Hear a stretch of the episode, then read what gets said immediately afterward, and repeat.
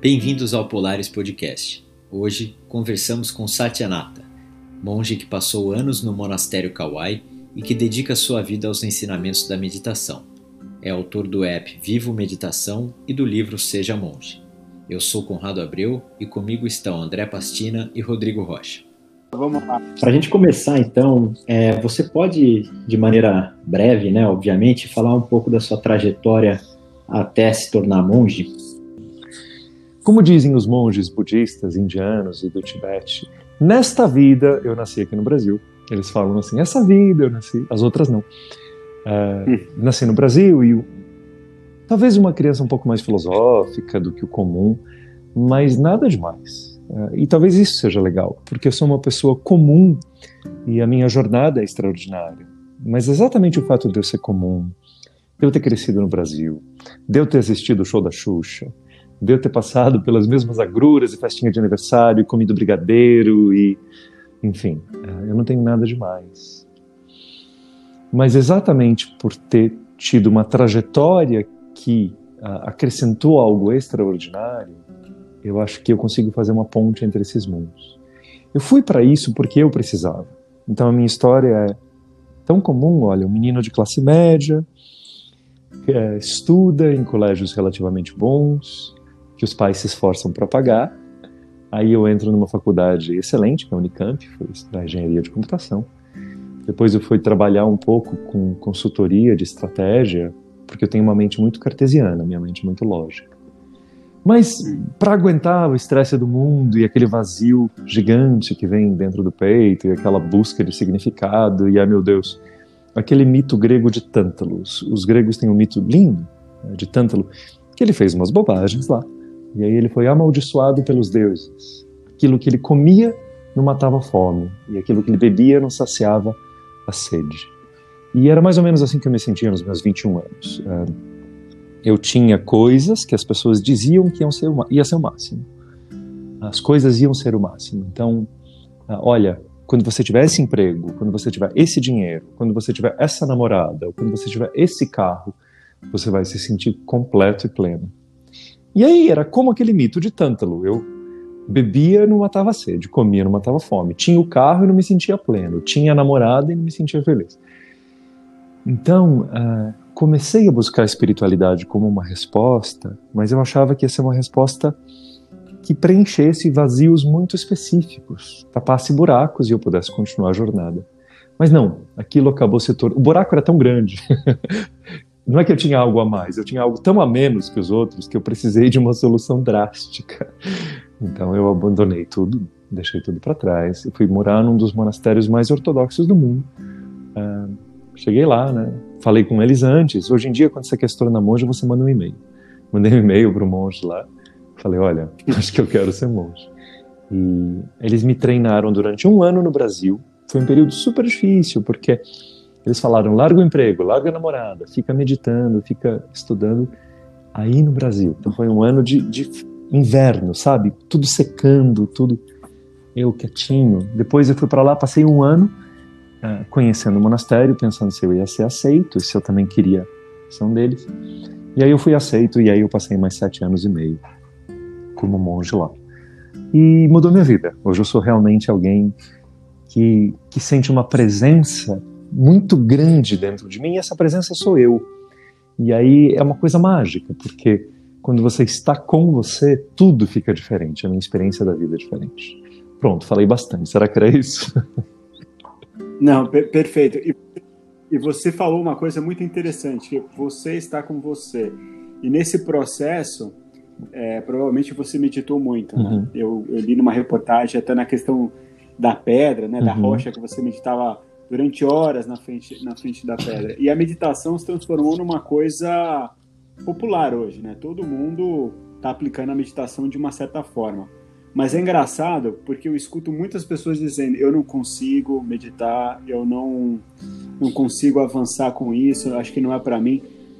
O, o, que, o que você consegue descrever para a gente o que você passou, se realmente teve essa dificuldade, um pouco das dicas para realmente entrar e entender a meditação? Bom, eu comecei acertando sem querer, porque uh, eu não tenho nenhuma religião específica. Então, eu brinco sempre que se tivesse passado São Francisco de Assis na rua, eu tinha grudado ali na túnica dele e não largava mais. Então, o que eu queria mesmo era aprender a ter paz interna, eu queria aprender a, ter, a meditar, não importava qual fosse o monastério, o local. E por causa disso, eu procurei um monastério especializado em meditação.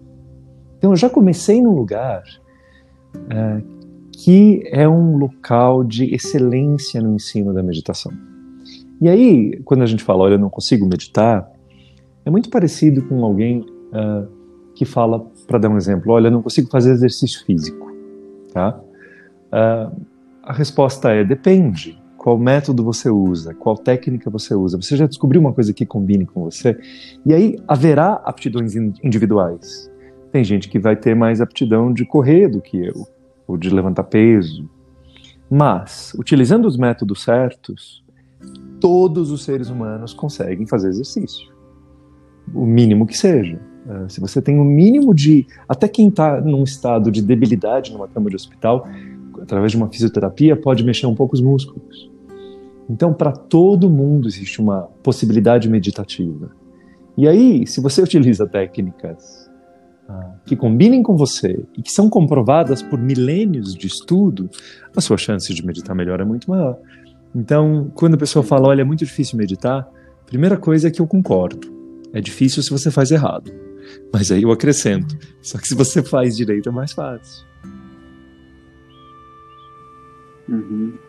Per perfeito. E, e, na verdade, quando você começa, eu medito já tem, já tem um tempo, é uma coisa que, que me cativa muito. E uma coisa que eu percebi é exatamente o que você falou, que é um leque, né? É um leque de tipos de, medita de, de meditações que existem, que existem hoje. Cada um é, tem, um, tem um, um, um, efeito sobre você, né? É, mas uma coisa que as pessoas têm muita, muita dúvida também é assim, na meditação, a minha mente precisa esvaziar, os pensamentos me, me atrapalham? Acho que essa é uma pergunta que todo mundo é, é, tem, e até eu que já medito já tem um tempo, realmente às vezes a, o pensamento vai, vem, e, e, e, e acabo me questionando: será que isso é a meditação? Será que eu estou acertando ou não? Qual, qual, é a sua visão sobre, so, sobre Essa isso? Essa pergunta é tão importante, tão importante que eu até podia dar uma resposta rápida. Então eu vou dar a resposta rápida. Não, não é necessário estar com a mente vazia. Mas deixa eu dar uma resposta mais qualificada, porque essa é a pergunta essencial. Então vamos lá. eu venho de uma. Eu fui treinado no monastério de uma certa linhagem indiana chamada Natha. E eles são muito pragmáticos, assim. Eles são muito focados em meditação, energias. Uh, energias existem, a gente sente, a gente. Enfim aprende a primeiro perceber energia, porque a forma mente, né? Então a gente vai atrás da essência. Inclusive esse é o significado do meu nome. Aquele que busca a essência, aquilo que busca a verdade. Porque muitas vezes a forma nos Bacana. confunde. E, e, a gente tem que ir atrás da essência. Uh, então, quando a gente medita, uh, ficar com a mente vazia é um estado maravilhoso. Mas é como se uma pessoa me perguntasse: se eu começar a fazer exercício, eu preciso correr uma maratona? E a minha resposta vai ser: olha, maratona é ótimo, mas existe uma gama de possibilidades. E é possível você ter saúde sem correr uma maratona. Uh, mas maratona é ótimo. Então eu pratico meditações que eu entro profundamente na ausência de pensamentos. Mas se fosse só o que eu fizesse, eu ia achar muito. Uh, menos interessante do que eu acho hoje. E talvez me, tivesse me sido muito mais difícil. Será que se eu não tivesse ido para um monastério, porque existem alguns, tá? Que só praticam essa ausência de pensamentos. Será que se eu tivesse encontrado essa técnica logo de cara, será que eu não tinha voltado e trabalhado como consultor? Será que eu não tinha voltado para o mundo dos negócios e da engenharia? Porque uh, aquilo que eu encontrei para mim foi mais acessível. Então deixa eu responder. A mente humana, inclusive o hemisfério esquerdo do cérebro, é analítico. O hemisfério direito do cérebro, e, e essa divisão não é completa, tá? Mas ela existe. O hemisfério direito do cérebro, ele tem um processamento em paralelo, ele sente, ele observa, mas não julga. E os dois são úteis. Quer dizer, se a gente fosse só essa intuição, só essa coisa do hemisfério direito, ninguém ia pagar a conta de luz. A gente estaria morando nas cavernas e olhando as flores falando assim: ai, que flores lindas. Porque o lado direito do cérebro, ele contempla uma miríade, assim, uma variedade de cores, sensações, possibilidades. Mas para resumir, então, o lado esquerdo do cérebro é analítico. O lado direito sente. E aí, quando a gente começa a meditar, a gente não precisa chegar no vazio, mas você vai, como numa escada, você vai trocando o mais concreto pelo mais sutil, tá? o mais concreto pelo mais abstrato. Então, primeiro eu fecho os olhos. Se eu tentar entrar no vazio dos pensamentos imediatamente, eu vou ter muita dificuldade. É como parar um caminhão gigante e eu ordeno que ele freie em 3 metros. Não dá, é muito difícil. Então eu vou parando devagar. Então eu sento, primeiro eu passo do mundo concreto para o meu corpo. Eu vou sentindo o meu corpo. Depois eu vou sentindo a respiração, que já é mais sutil, mas ainda é concreta. Aí eu vou sentindo energias. Aí eu vou sentindo energias mais sutis. E todo pensamento, gente, isso é super importante. Todo pensamento é um convite. Ele vem até nós e fala assim: Olá, você quer pensar em mim? Olá, você precisa pensar em mim. E aí a gente tem que aprender a falar assim: Obrigado, mas eu recuso esse convite agora. Depois você volta. E se você está vazio, o pensamento vai vir e falar assim: Ô oh, amigo, mas você está vazio, posso entrar? Então a gente inicialmente não fica no vazio. Inicialmente você se preenche de alguma coisa. E essa coisa é a sua respiração, a percepção da própria energia, estar e sentir e curtir e saborear a própria presença. O guru do meu guru falava que a gente tinha que saborear a nossa energia do próprio eu como quem saboreia um sorvete. Você sente a sua presença. Ai, que delícia! Que eu não sou os meus pensamentos. Eu não sou os meus compromissos. Eu não sou as minhas contas a pagar. Eu saboreio a minha energia. Então você não entra no vazio. Você vai entrando em estados crescentes de sutileza, mas você está pleno daquilo. Porque se você entra no vazio e você não tem um bom treinamento, os pensamentos falam: ah, está vazio, eu vou entrar, hein, com licença. Será que isso ajuda?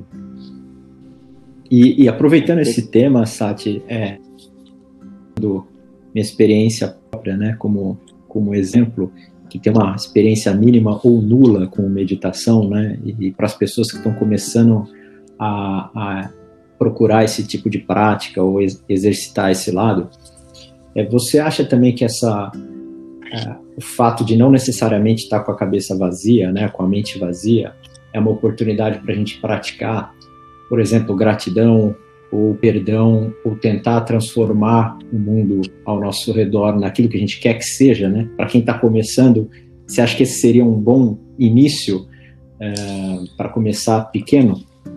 Eu vou te dar uma, uma resposta maior do que você supunha. Então vamos lá. Um, o treinamento que eu tive de meditação, que é de uma linhagem muito antiga, tem 2.200 anos, ele descreve toda a nossa nossa potência interior mental como se fosse um grande mapa de um país.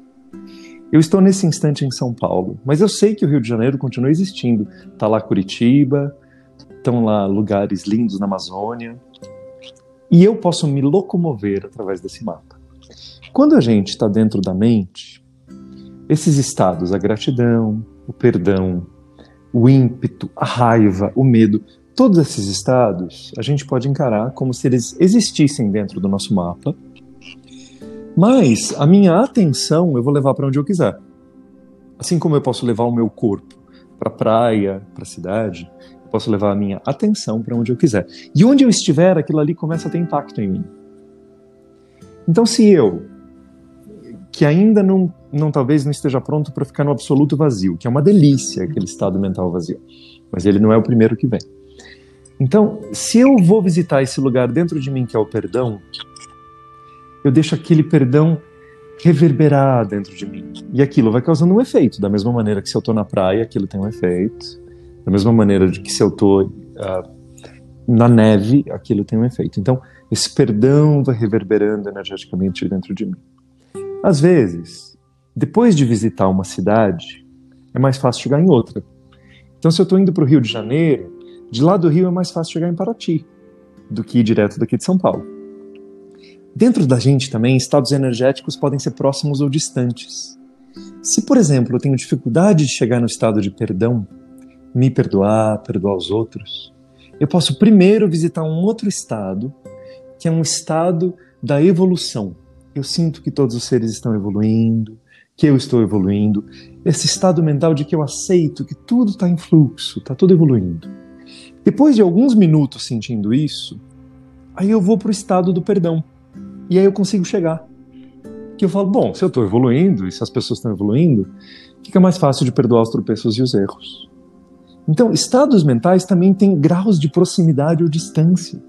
Se eu quero entrar, por exemplo, num estado de profunda coragem, profunda coragem, é melhor eu visitar a minha luz antes. É melhor eu visitar o meu propósito antes. Porque aí, quando eu vou buscar minha coragem, eu chego carregado de uma potência que já vem comigo.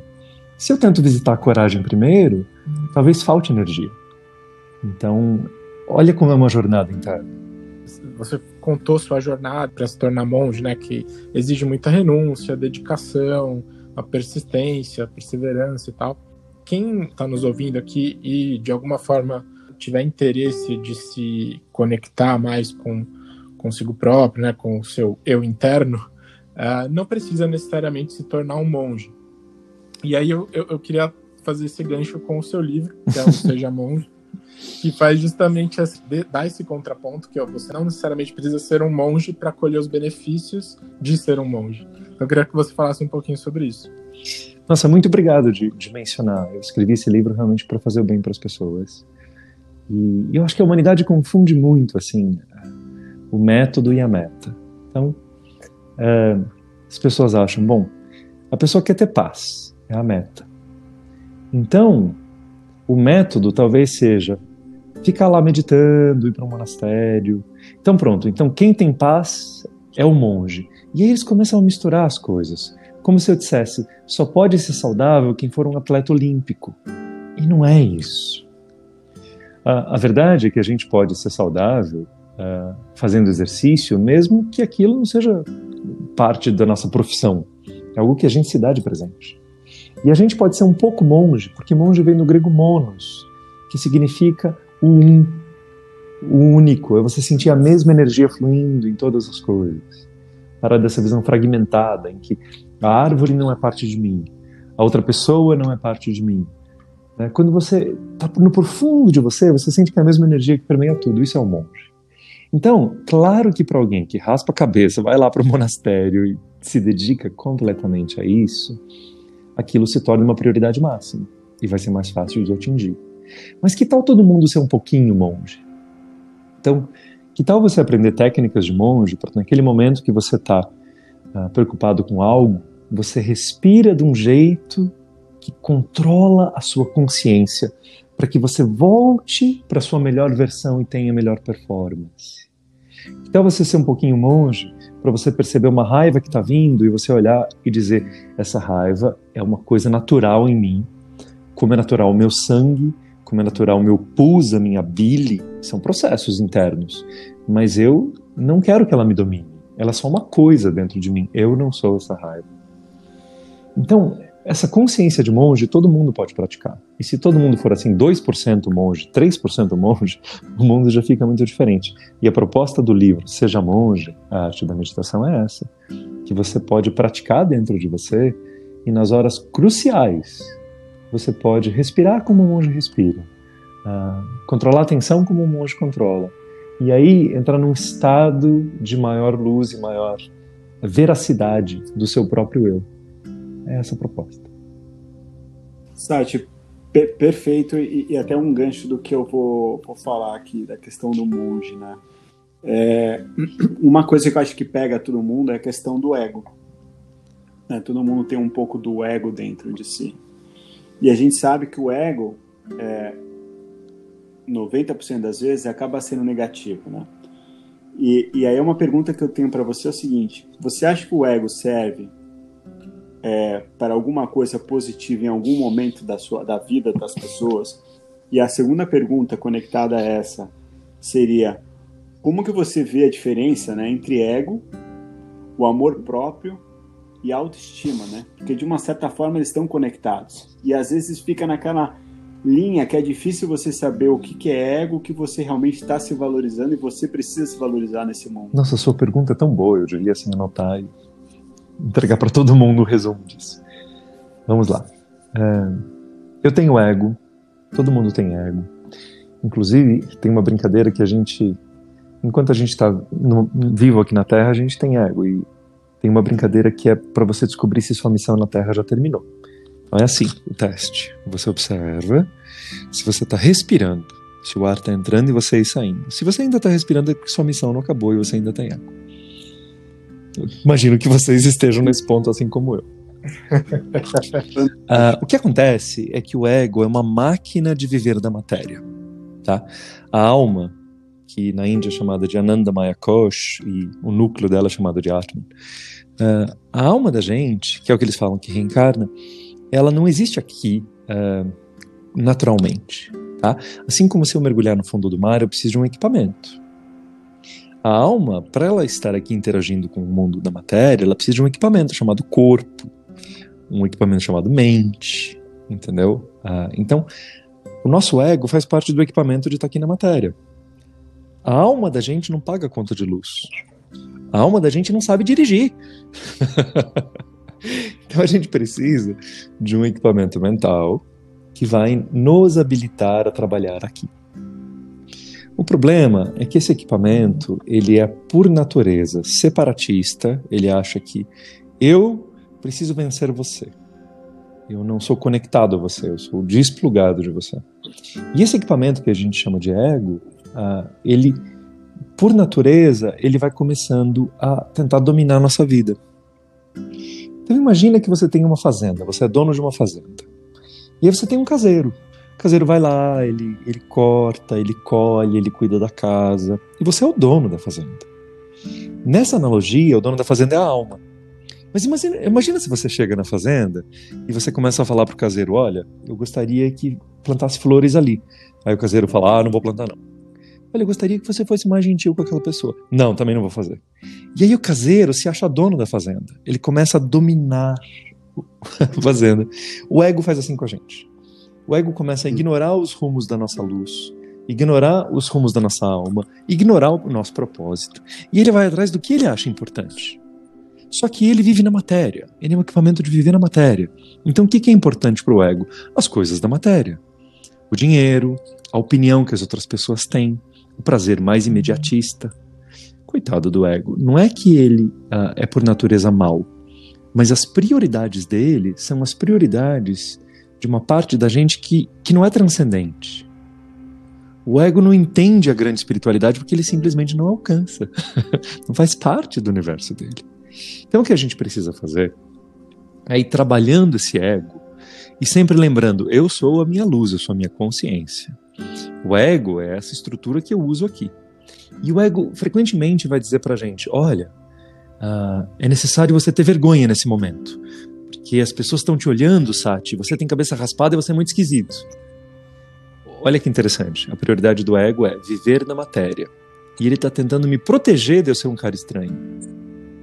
E aí, se eu estiver muito ligado com a minha alma, eu vou falar assim: obrigado, ego, mas eu raspo a cabeça em busca de uma simplicidade.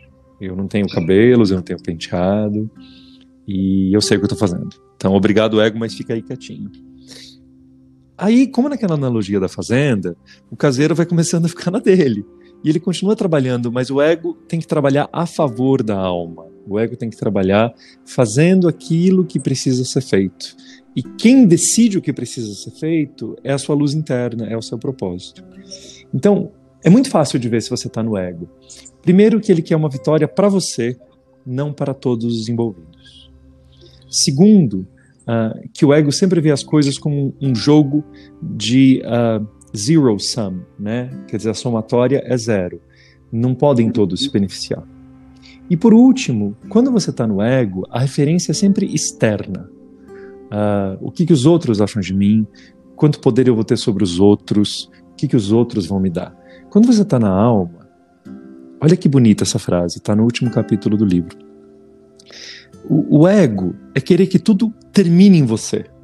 Me dê tudo. Me deem todo o dinheiro, me deem toda a atenção, me deem todo o aplauso. Mas espiritualidade é saber que tudo começa em você. E aí começa a entrar o tal do amor próprio, a tal da autovalorização. Porque, embora a atitude seja a mesma, deu, por exemplo, uh, tomar banho de manhã e colocar uma roupa limpa, passada, Se eu tiver no ego, eu faço isso para as pessoas me admirarem. Se eu tiver na alma, eu faço isso porque eu sei que começa em mim uma paz que vai se espalhar. Começa em mim um, uma harmonia que passa pelo meu corpo, mas passa pela minha vestimenta, que passa pela minha voz. Então, assim, a mesma atitude pode ter vibrações diferentes.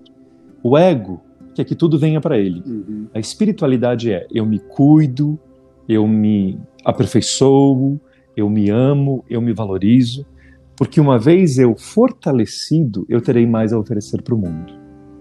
Sati, você comentou nessa sua fala algumas vezes agora sobre a nossa luz, né? E vou te fazer aproveitar para te fazer uma pergunta capciosa. Então, qual o caminho para encontrar a própria luz? Eu vou começar definindo essa tal de luz, porque é um termo muito vago, tá? Então, de, uh, ela tem duas. Uh, é necessário entender de duas maneiras. Primeiro, como uma metáfora. A luz é aquilo que uma caverna pode estar escura 5 milhões de anos. E aí, assim que você entra com uma tocha, aquilo se revela, Onde existe luz, você pode enxergar o que está acontecendo. Onde existe luz, uh, existe uma diminuição do perigo, dos enganos, dos tropeços. Então, um lado é metafórico. O outro lado é muito, muito real, não vou dizer concreto, mas ele é muito real. Por quê? Porque certas energias, quando percebidas através do que a gente chama de terceira visão, que é uh, aquilo que a gente percebe pelo terceiro olho, pelo Ajna Chakra, que é o sexto chakra, você realmente vê energias depois de um certo treinamento, e, e essas energias, quanto mais elevadas elas são na vibração, mais elas são de luz. Então você começa a sentir e ver energias, e essa luz realmente é, uma, é um indicador da vibração e da intensidade da energia. Sentir energias é, é muito legal e, e, todo mundo faz, em algum sentido. Você se aproxima de alguém e fala, putz, não gostei da energia dessa pessoa. Ou, nossa, que energia boa que tem aquela sala. Você não precisa enxergar energias, mas apenas entenda que essa associação acaba acontecendo. então, energia é luz, mas luz também é uma metáfora para aquilo que vai revelando a gente para a gente mesmo. Uh, como encontrar a própria luz é um caminho duplo, super interessante, porque, uh, por um lado, você precisa acrescentar mais lenha nessa fogueira, você quer que sua luz cresça. Mas por outro lado, você precisa retirar. E é tão interessante a espiritualidade. Vou, vou dar um exemplo já já, mas às vezes o que é certo vira errado, o que é errado vira certo. então, é, para você retirar, o tal do ego construiu um monte de coisas para você se proteger. Às vezes, um dia lá atrás você ficou inseguro, e aí o seu ego falou assim: não, mas você é o máximo. E aquilo foi útil naquele momento, mas depois você virou um arrogante. Então você precisa desconstruir aquilo. Você precisa chegar numa, num ponto em que você diz: as minhas habilidades são verdadeiras, mas eu não sou melhor ser humano que ninguém. Eu só sou melhor nisso. Talvez eu seja bom em cozinhar brigadeiro. Sou bom, tenho excelência em cozinhar brigadeiro. Eu, eu Sati, não, eu estou dando um exemplo. Então, a minha excelência pode ser verdadeira, mas isso não me torna superior. Tá? Então você vai desconstruindo o ego e imagina que você tem uma lâmpada, que aqui representa a sua luz, e você constrói um monte de. põe um monte de panos em cima da lâmpada. Os panos são as camadas do ego. E aí você pode ter uma super luz, mas aquele monte de panos está obscurecendo a luz. Então, parte do trabalho interior é tirando essas camadas. Mecanismos que você criou para sobreviver na matéria quando você era mais fraco. E o ego está sempre desatualizado. O ego não consegue viver no presente. O ego é sempre desatualizado. Então é um mecanismo que você criou para se defender, nascido de um medo, nascido de uma raiva, nascido de uma necessidade real, mas tudo antigo. E é necessário sempre verificar e falar assim: eu ainda preciso dessa parte do meu ego, eu ainda preciso disso, daquilo. Ah, então você vai retirando. O outro lado para aumentar a sua luz é tão bonito e ele é tão simples. Ele é você se plugar mais na sua tomada. É, você descobrir o que, que vai fazendo você se conectar com essa força única que permeia todo o universo e você volta recarregado. Então, alguns são fáceis. Você pode nadar numa cachoeira, você fala, nossa, como isso me recarrega. Nadar no mar, subir na montanha, isso te recarrega. Mas devagarzinho você vai descobrindo que outras coisas é como se você plugasse na tomada. quando você é verdadeiro com você mesmo. Quando você emana um amor profundo que não espera nada em troca. Quando você brinca com crianças e você sente a pureza nelas e reconhece a mesma pureza em você. Quando você trabalha o seu propósito. E gente, propósito não é tarefa.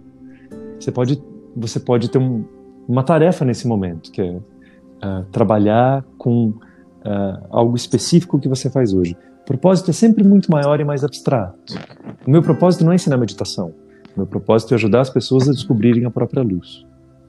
Então, quando a gente faz isso tudo, de que vai nos plugando nessa luz, ela aumenta o nosso propósito, a conexão com a natureza, o reconhecimento de uma verdade mais profunda sobre nós.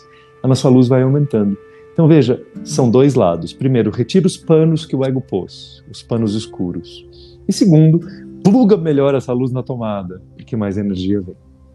Quanto mais a gente se aprofunda né, nesse mundo é, de espiritualidade, vamos chamar assim, e de evolução, mais a gente enxerga ao nosso redor, né? Tanto as coisas uhum. boas como as coisas ruins. E a gente acaba ficando muito mais vulnerável de pegar energia externas. Isso pode ser bom, isso pode ser ruim. E provavelmente, Sati, você já passou por isso. E como é que você lida com isso? E que você mesmo estava comentando numa questão de, ah, às vezes eu olho a pessoa, fico meio assim, é, são com, com, com, a questão do ego, mas a, como é que você lida com a questão de, de proteção, né? De você essa questão do sexto sentido e de, de sensibilidade. Tudo isso que você falou é muito verdadeiro, mas uh, é muito pertinente ao início e ao meio do caminho. A partir de uma certa etapa, uh, realmente é necessário aprender a controlar, senão você não segue adiante. Então, eu vou explicar. Um, pode ser que você more num lugar. Uh, vou, vou falar de outra maneira. Pode ser que o seu bisavô morasse num lugar e lá tinha uma super interferência de rádio, porque ele morava perto de uma antena, alguma coisa acontecia, e aí ele não descobriu que tinha aquele problema até ele ter um rádio. certas interferências energéticas, elas não nos atingem até a gente ter uma antena. Na hora que você põe a antena, você fala, nossa, o negócio aqui tá ruim. Mas, realmente, quando você está muito materialista, muito no mundo concreto, existem energias que te atingem, existem outras que não. E conforme você vai criando novas antenas, você fica suscetível, sim, a captar certas energias que podem ser lindas, ou podem ser energias que você fala, nossa, apareceu um problema novo aqui, porque eu não era assim tão permeável, eu não era assim tão sensível. E isso pode desestabilizar, sim, as pessoas. Um, é, é importante perceber que tudo é energia.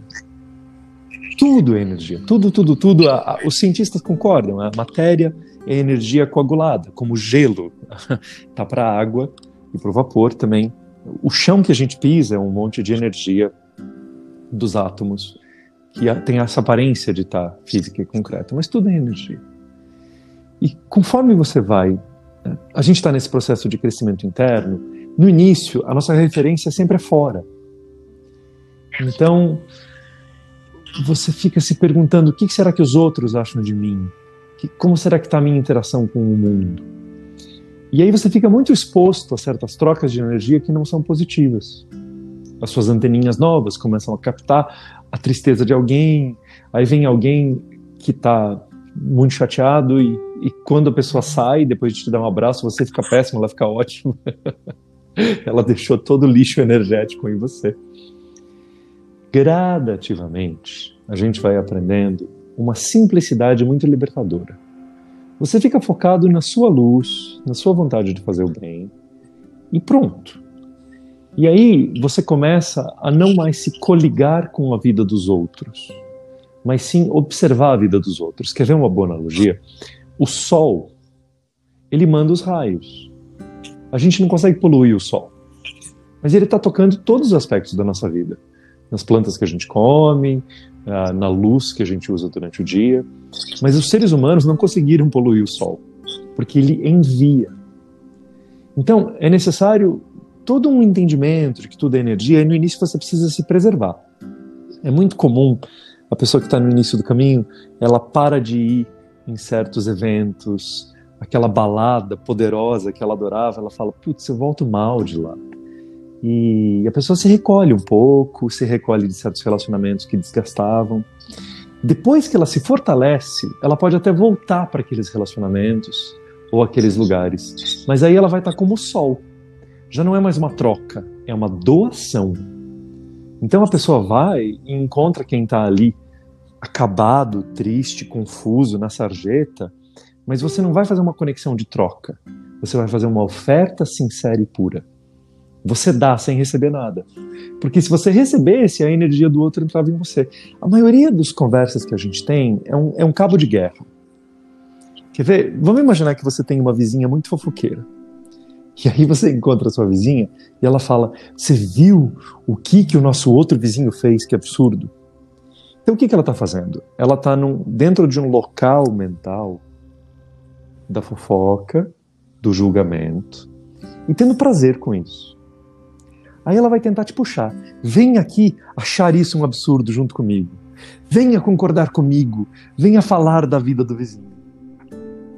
E aí você se coloca de maneira diferente. Você fala: olha, eu entendo que você acha isso, mas eu não estou interessado.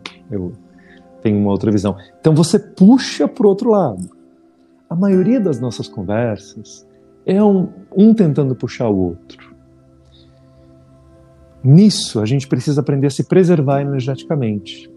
Mas começa a aparecer um momento onde você já tem bastante, você está em conexão com a sua luz. Você realmente está plugado. Não é todo dia, porque a gente oscila. Todo mundo oscila, eu oscilo. Mas se você está muito plugado na sua luz, você passa a simplesmente poder doar. E doar não é perigoso. O, os problemas são doar o que você não tem, porque aí você está cortando na própria carne, ou uma troca, onde você dá 20 e recebe 2. E aí você também sai mal. Então, o alto amor passa até por você saber o quanto você pode dar. Mas a, o que a gente busca chegar é no sol mesmo. O sol não se polui porque ele não faz trocas. Ele apenas doa e se retira à noite. E pronto, é assim que a gente tem que fazer. Perfeito. Legal. E, Sati, uh, o Polaris ele surgiu nesse momento conturbado que a gente está vivendo, né, de pandemia. E a gente costuma perguntar para o convidado como a, como a pandemia afetou é, na vida, nos projetos. Mas para você, eu queria é, é, aprofundar um pouquinho a questão uh, e, e, entender se você enxerga que a pandemia ela ressignificou uh, as nossas relações, a maneira como a gente enxerga o mundo, as nossas prioridades, ou simplesmente só tirou um véu é, ou uma venda que a gente não enxergava as coisas como elas são e, e na verdade nada mudou. Como que você enxerga essa questão? Imagina alguém que uh, ganha um ticket, uma, uma passagem de avião, com tudo pago, e vai conhecer Veneza. É uma cidade que eu não conheço, mas que dizem que é muito uh, especial, muito diferente das outras. A pessoa vai lá para Veneza. Se ela vai para Veneza e ela fica com o fone de ouvido o tempo todo e grudada no celular e não enxerga nada de Veneza, ela vai voltar muito igual. Mas ela pode também estar lá em Veneza e ouvir os sons, ouvir as explicações sobre a arte, sobre uh, os prédios, a história. E aí ela vai se enriquecer, enriquecer o olhar, enriquecer ela mesma.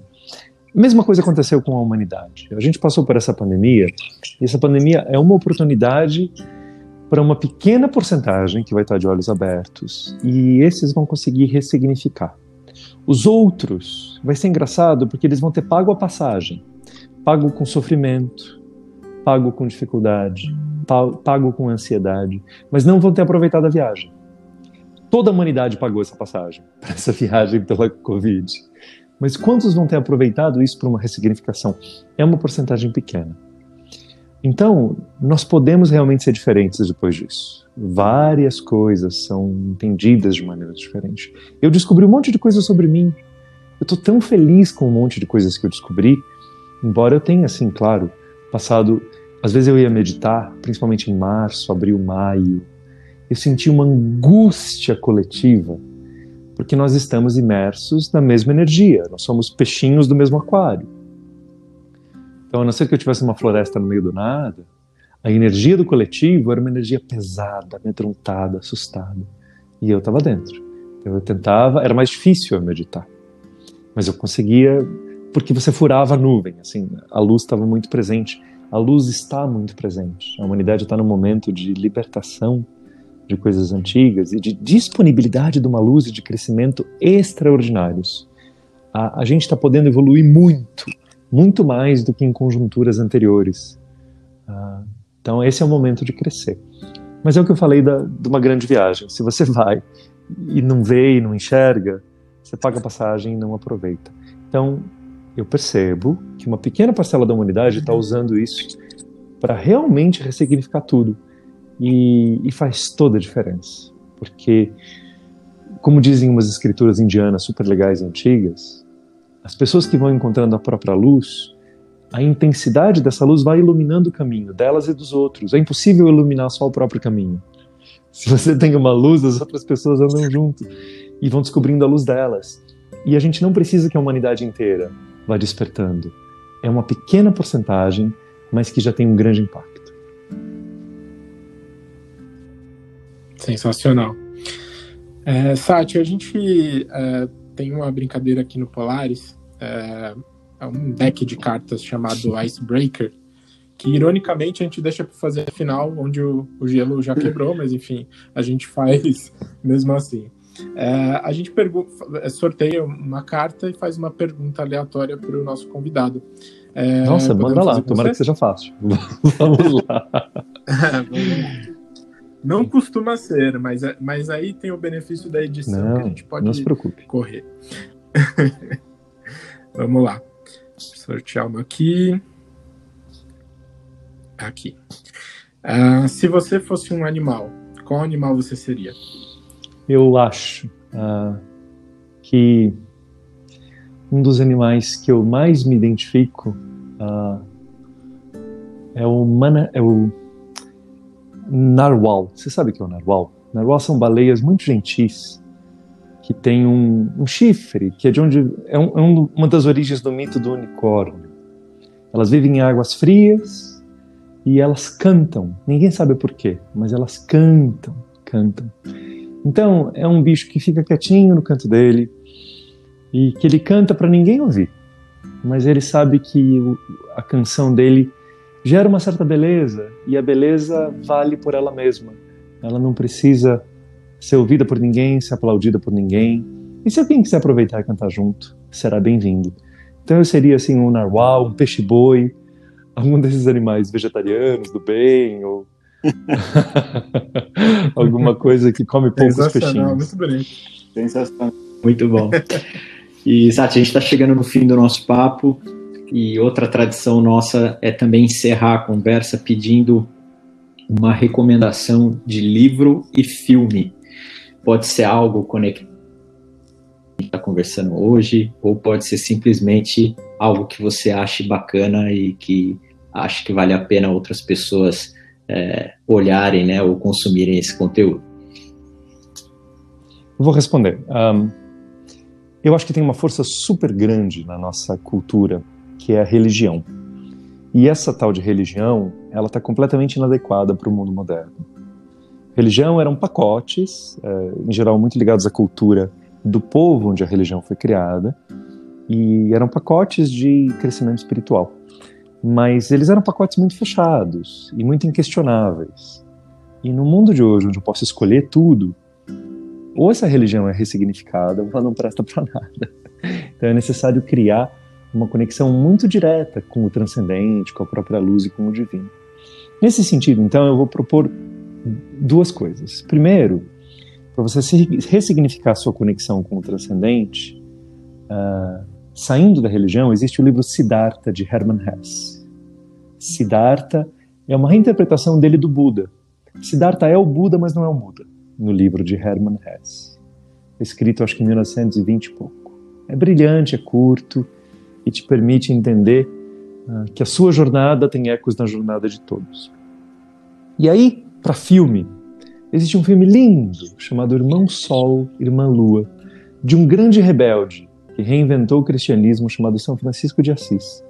Irmão Sol, Irmã Lua, de Zeffirelli, é um livro, é um filme dos anos 70 e que encanta com a pureza de Francisco de Assis, que basicamente fala assim: olha, quando eu era um guerreiro e eu fazia guerra, porque ele foi para guerra, quando eu fazia guerra vocês me achavam são. Agora vocês me acham maluco porque eu canto com os passarinhos. e eu sou muito fã. Tati, só, só agradecendo toda essa conversa fantástica e rica. Tenho certeza que, que como mexeu comigo, eu aprendi bastante aqui.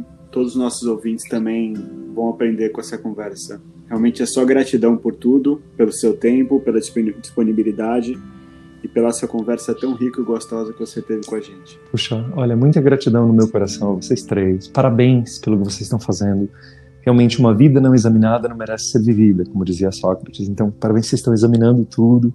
E eu quero ajudar a divulgar. Então, quando ficar pronto, mandem para mim. Eu vou colocar no Instagram. Tá bom? Com certeza.